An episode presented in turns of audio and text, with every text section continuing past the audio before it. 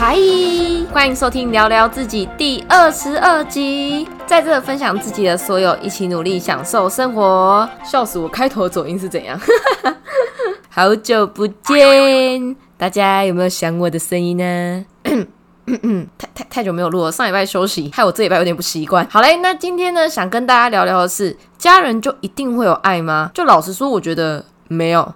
所以我很庆幸我自己和家人是有爱的。会想聊这主题呢，是因为上礼拜我跟一群朋友去聚餐，哎，是上礼拜。现在没事，真的不要乱跑，防疫很重要。然后就跟朋友聊到自己的频道，那我不是都分享自己和家人相处的经历吗？也会鼓励大家要去面对家庭的问题，就尝试去解决这样。那我有一个朋友呢，他听了就给我一个回应，是我第一次得到的。他听完就觉得。bullshit，不是每个家庭都有爱。我当下其实蛮错愕的，但我是认同的，因为真的不是所有家庭都是有爱的。有些人的父母啊、家人是真的很不好，然后不把小孩当一回事，甚至还会成为小孩的负担。我有认识的人就是这样，因为生长环境连受教育的权利都会被剥夺。还有很多我觉得和家人习以为常的互动，对他们来说可能根本就不会发生，就才知道家庭的爱对某些人来说可能不是生来就拥有的，是。经历了很多才得到，也有可能到现在都还没有被爱的感觉。我是长大了到现在才发现，哦，原来我很幸福，就是我是被爱的。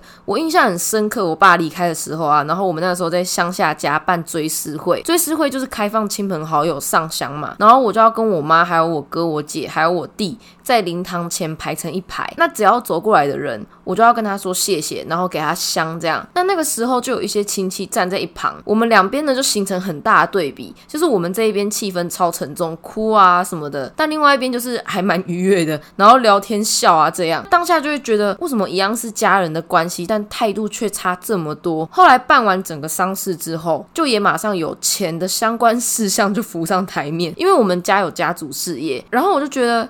哇，其实血缘关系也没什么嘛，就遇到钱，瞬间所有的感情都没有了。所以我从小就不觉得。家就是会有爱。长大后认识更多人，知道很多人都是靠自己一路走过来的。过程中，家人不是能让他们依靠的，可能还反过来是家人依靠他们。就看了这么多身旁遇到的人的经历，然后还有自己面对完家庭的问题啊，我才觉得我自己是幸运的。就是虽然出生在一个比较复杂的家庭，但我妈和我的兄弟姐妹是爱我的。有些人即使有兄弟姐妹，也不一定会互相照顾，诶，可能就是互不管对方死活的那一种。但如果你跟我一样，家庭还有爱，你也不可以就是凡事依赖家人，因为他们一定会有离开你的那一天。所以我觉得还是要自己先提早做好准备，就是先把自己训练好，然后可以自己去面对问题啊，然后靠自己这样。总结就是，我觉得不管生长的家庭有没有爱。原生家庭有没有给你爱，都是要靠自己走一辈子的。真的是什么都能放弃，但千万不能放弃自己。要撑得起自己啊，才有机会改变现况，然后还有勇气去面对很多生活上的鸟事。好，那最后呢？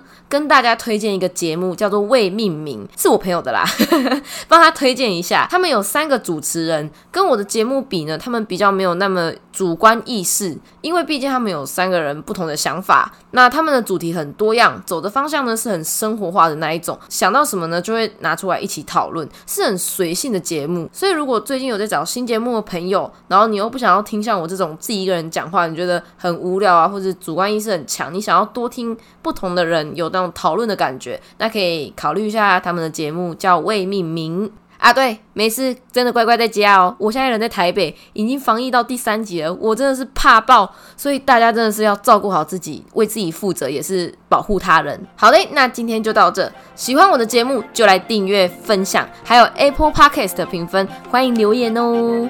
想听什么主题呢？也可以寄信告诉我。我是 Peggy，下周见，拜拜。